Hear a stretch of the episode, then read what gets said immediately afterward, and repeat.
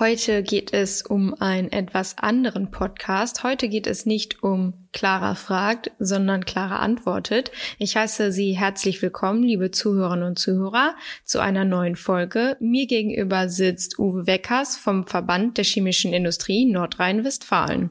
Ja, Clara, äh, vielen Dank für die nette Anmoderation. Ähm, heute geht's in der Tat darum, den Spieß mal umzudrehen und dich mal zu fragen, ja. warum tun wir das? Ja. Weil wir jetzt schon seit ein paar Monaten miteinander arbeiten und äh, du dankenswerterweise diesen Podcast für uns machst. Ja, ne? Und ähm, äh, dieser Podcast, der befasst sich ja mit der Transformation in eine klimaneutrale Welt oder explizit, wie wir das hier in Nordrhein-Westfalen umsetzen. Ja. Wie kam es denn zu der Idee des Podcastes und äh, was motiviert dich denn selber dazu, den Podcast zu produzieren? Ja, das ist eine etwas längere Geschichte, aber ich versuche mich kurz zu fassen. Ja, also die Idee kam nicht direkt von mir, die kam ja vom Verband der chemischen Industrie, aber ich habe eben ein Praktikum bei Evonik Industries absolviert im Chemiepark Mal und da kam mir eben zu Ohren, es gibt dieses Projekt mit dem Verband der chemischen Industrie und ich könnte das doch machen und genau, da, da wusste ich aber noch gar nicht, worum es geht. Ich habe mich nur gefreut, dass ich etwas mit dem Verband machen konnte, aber ich wusste eben gar nicht, worum es geht. Also ich dachte, ja, vielleicht ist es eine Flyergestaltung oder was auch immer. Und dann hatten wir quasi unser erstes Teams-Meeting und dann fiel zum ersten Mal der Begriff Podcast. Und dann dachte ich, ach cool, ich darf der Technikfreak sein, ich darf wahrscheinlich immer mitfahren und aufnehmen und dann schneiden. Das war, das dachte ich wirklich in den ersten, so ersten 20 Sekunden. Ja, und dann wurde ich eines Besseren belehrt, denn dann hieß es ja, wir haben auch schon einen Namen und ich soll das machen. Genau, so bin ich quasi in dieses Projekt gestolpert und reingekommen. Mhm. Genau. Ja, und ich bin ja nicht ganz unschuldig. Ich verantworte ja bei uns im Verband die Kommunikation und wir haben mit äh, einigen Kommunikatoren aus unseren Mitgliedsunternehmen zusammengesessen, haben nur von dir gehört, haben gehört, ach, äh, junge Journalismusstudentin und PR ja. und wir hatten sofort das Bild vor Augen, äh, da kommt jetzt jemand, der schon seit 14 ähm, äh, fünf Podcasts produziert hat und den ganzen Tag eigentlich nichts anderes macht. Also insofern prallten dann die beiden Welten der Ahnungslosen ja. Aufeinander. Äh, wie ist denn dein Bezug zur chemischen Industrie und wie gehst du denn mit der Vielfalt der Themen um, die du hier so bespielen musst? Weil, ich sag mal, die Bandbreite zwischen mhm. Start-up äh, und äh, Wasserstofftechnologie, ja. Energieeffizienz, die ist ja wahnsinnig groß. Nee, das stimmt. Ja, das ist zum ersten nicht einfach. Ich muss auch noch hinzufügen, ich hatte ja auch vom Podcast überhaupt keine Ahnung. Also das ist das erste Mal, dass ich das mache und das auch alles schneide. Ich mache das ja quasi alles selber. Also ich bin auch kein Profi, das sollte man äh, wissen. Aber genau die, die Themenvielfalt. Also für mich ist das gar nicht so leicht, weil ich bin so tief in der Chemieindustrie ja gar nicht drin. Also ich habe, wie gesagt, damals ein fünfmonatiges Praktikum gemacht und bin jetzt Werkstudentin, aber ich bin ja äh, Neuanfängerin. Also ich habe ja gar keine Ahnung und ich bin ja auch keine Chemiestudentin. Das ist es ja. Ich habe von chemischen Zusammenhängen äh, und deren Auswirkungen ja auch per se keine Ahnung. Für mich ist es nur so, ich möchte selber, da ich jetzt auch da arbeite, Seite schon ein bisschen verstehen, um was es eigentlich geht. Und darum geht es ja auch ein bisschen in dem Podcast. Denn ich möchte also auch gerade als Journalistin, ich stelle mir ja Fragen. Und ich stelle mir eben auch gerade als jemand, der keine Ahnung von diesen Themen hat, Fragen, die sich auch eben jeder andere stellen würde, der keine Ahnung hat. Und das ist es auch so ein bisschen, was ich den ja, Zuhörern und Zuhörern vermitteln möchte und zwar einen Weg zu finden, überhaupt Sachen zu verstehen. Worum geht es in Kreislaufwirtschaft? Wo ist der Zusammenhang zur Chemie? Wenn wir von Wasserstoff reden, was ist Wasserstoff? Was ist klimaneutraler Wasserstoff? Was, was machen solche Anlagen?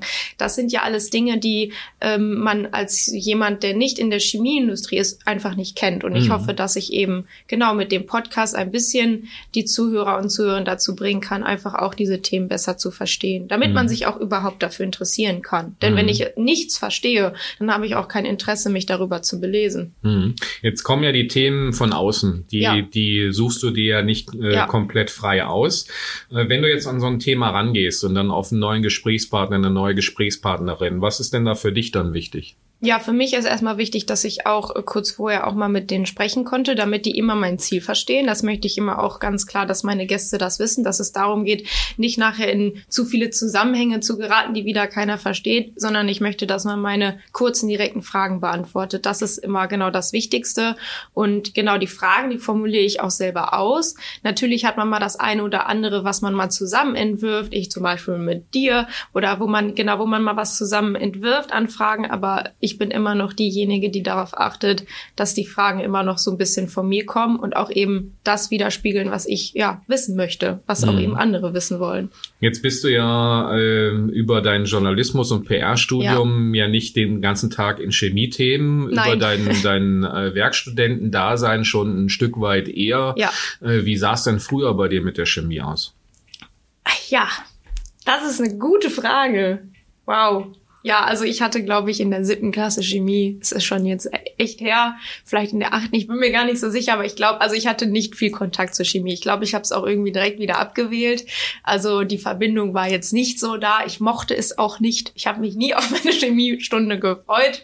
Ich stand immer nur von dem Bunsenbrenner und habe auch eigentlich darauf gewartet, wann ist das vorbei und wann habe ich endlich wieder Sport. Ähm, ja, aber mein Papa, der ist Chemiker und arbeitet in, hat in der Chemieindustrie gearbeitet. Also ist eigentlich ganz lustig, weil es ist eigentlich so gar nicht mein Fall früher gewesen, aber ich habe eben jemanden in der Familie, der genau in der Chemieindustrie tätig war. Dann war das sehr wahrscheinlich früher für ihn schlimm, dass du dich so gar nicht für seinen Bereich interessiert hast und er feiert das doch jetzt wahrscheinlich, dass du dich heute äh, mit, mit den Themen anders auseinandersetzt. Ja, das findet er schon klasse, aber das war auch, es war auch eine ja lustige Geschichte, denn es war früher auch so, man muss auch eben wissen und da ist es auch wieder, ich kann die Leute, also ich kann die Zuhörer und Zuhörer verstehen, wenn man damit keinen Kontakt hat. Für mich war das wirklich jahrelang so, wenn ich gefragt wurde, was macht denn dein Papa?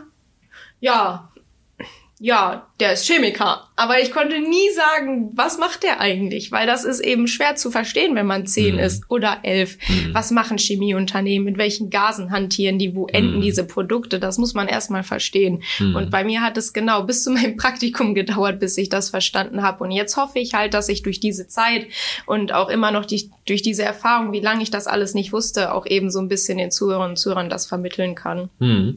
Jetzt äh, hattest du ja eben schon gesagt, du hattest ja vorher noch überhaupt keine Ahnung, äh, bis wir äh, zusammenkamen, ja. wie man überhaupt an so einen Podcast rangeht, ja. äh, wie das produziert wird, wie man den veröffentlicht. Genau. Wenn du jetzt jemanden triffst und der dich anspricht äh, und sagt, Mensch, du machst da den Podcast, erzähl mir doch mal, worauf muss ich denn so achten?